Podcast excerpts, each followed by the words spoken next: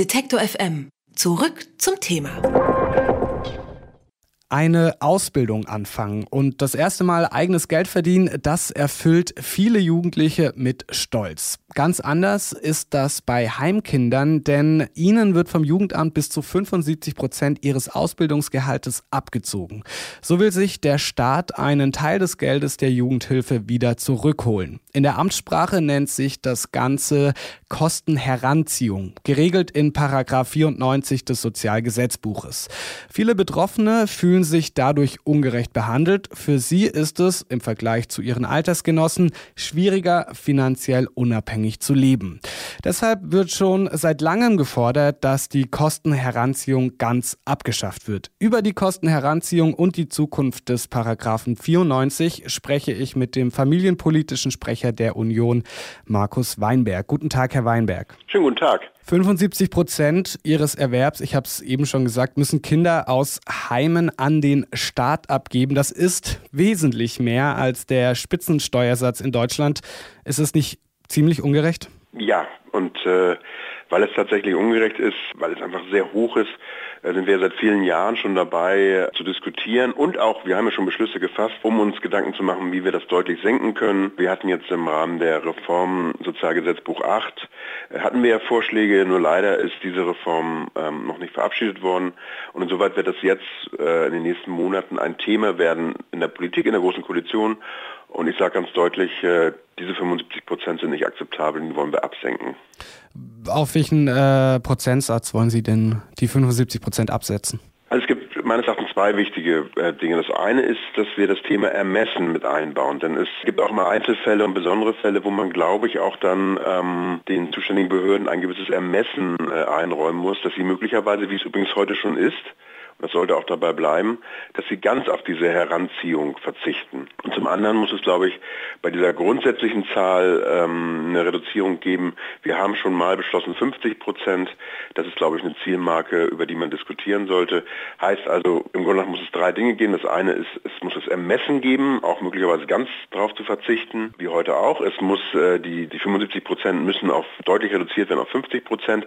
Und das dritte, aber das haben wir auch schon beschlossen, ist, dass wenn man blickt auf Ferienjobs und auf so Nebenbeschäftigungen, ich nenne es einfach mal Zeitungsaustragen, dass das auch freigestellt wird über Freibeträge.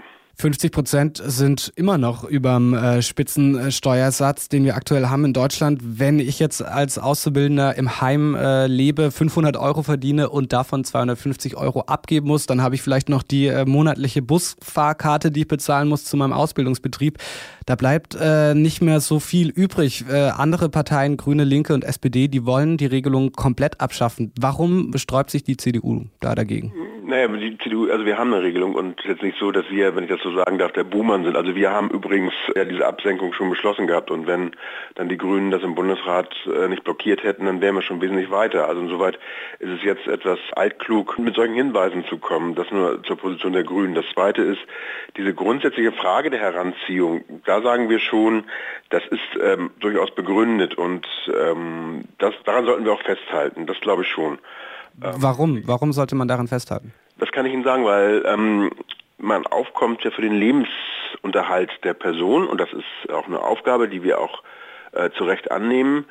Ähm, aber wenn dann ein Einkommen vorliegt, dann glaube ich, ist es auch durchaus nachvollziehbar, dass man dann sagt, dass sich die Person auch zumindest anteilig dann auch an diesem äh, Aufkommen mit beteiligt. Also ich habe immer dieses Beispiel, wenn man zu Hause lebt, so kenne ich das zumindest noch, und äh, eine Ausbildung gemacht hat, dann war es auch so, dass man immer dass immer klar war, dass man sich in einem gewissen Rahmen auch dann beteiligt, Stichwort Lebenshaltungskosten und der Staat und die Jugendhilfe haben ja, übernehmen hier ja die, die Versorgung, das ist auch richtig und das ist auch wichtig so, aber ich finde der Grundsatz schon, dass es dann vielleicht eine Beteiligung gibt, der sollte auch weiterhin gelten. Mhm, jetzt sind aber Kinder, die zu Hause leben, äh, Jugendliche, die zu Hause leben, in den meisten Fällen wesentlich privilegierter als äh, Kinder, die im Heim leben. Kinder, die dort sind, die kommen meist mit ja schwierigen Erfahrungen dorthin, haben ohnehin schon ein ähm, ja schwieriges Leben äh, durchlebt. Jetzt sind wir in Deutschland in einer guten Position. Wir sind ein finanziell starkes Land.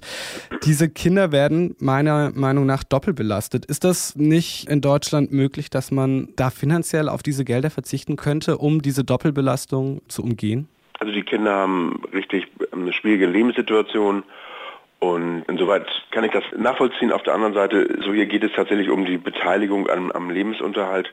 Und deswegen haben wir ja auch gesagt nochmal, dass diese 75 Prozent auch mit Blick auf Motivation, eine Ausbildung anzustreben und äh, auch schnell einen eigenen Weg zu gehen, natürlich viel zu hoch ist. Ähm, aber ich finde sozusagen dieser Grundsatz der Beteiligung, der ja überall in der Sozial- und Gesellschaftspolitik vorhanden ist, ähm, den sollte man aufrechterhalten. Ich finde, es muss ein deutliches Signal geben jetzt von, von Seiten der Politik, dass diese 75 Prozent endlich abgesenkt werden und noch einmal mit, mit äh, es gibt die Möglichkeit des Ermessens, auch das komplett zu streichen.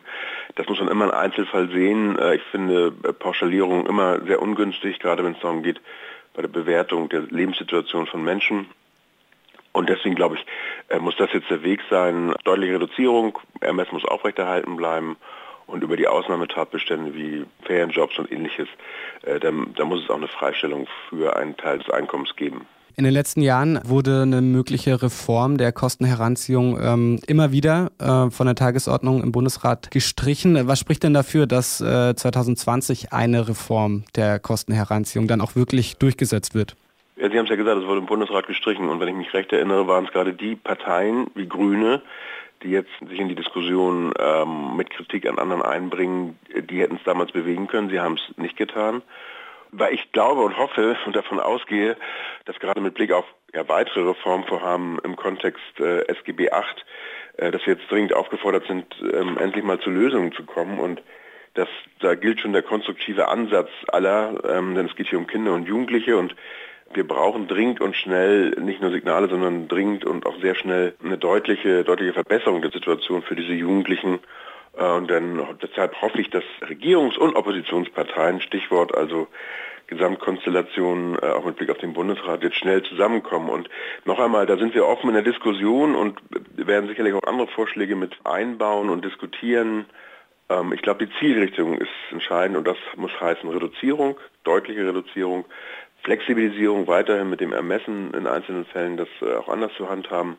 Und ich hoffe dann, dass auch Grüne und andere diesen konstruktiven Prozess aufnehmen und nicht wieder blockieren im Bundesrat. Über die Kostenheranziehung und die Zukunft des Paragraphen 94 habe ich mit Markus Weinberg gesprochen. Er ist der familienpolitische Sprecher der Union. Vielen Dank für das Gespräch, Herr Weinberg. Vielen Dank. Alle Beiträge, Reportagen und Interviews können Sie jederzeit nachhören im Netz auf detektor.fm.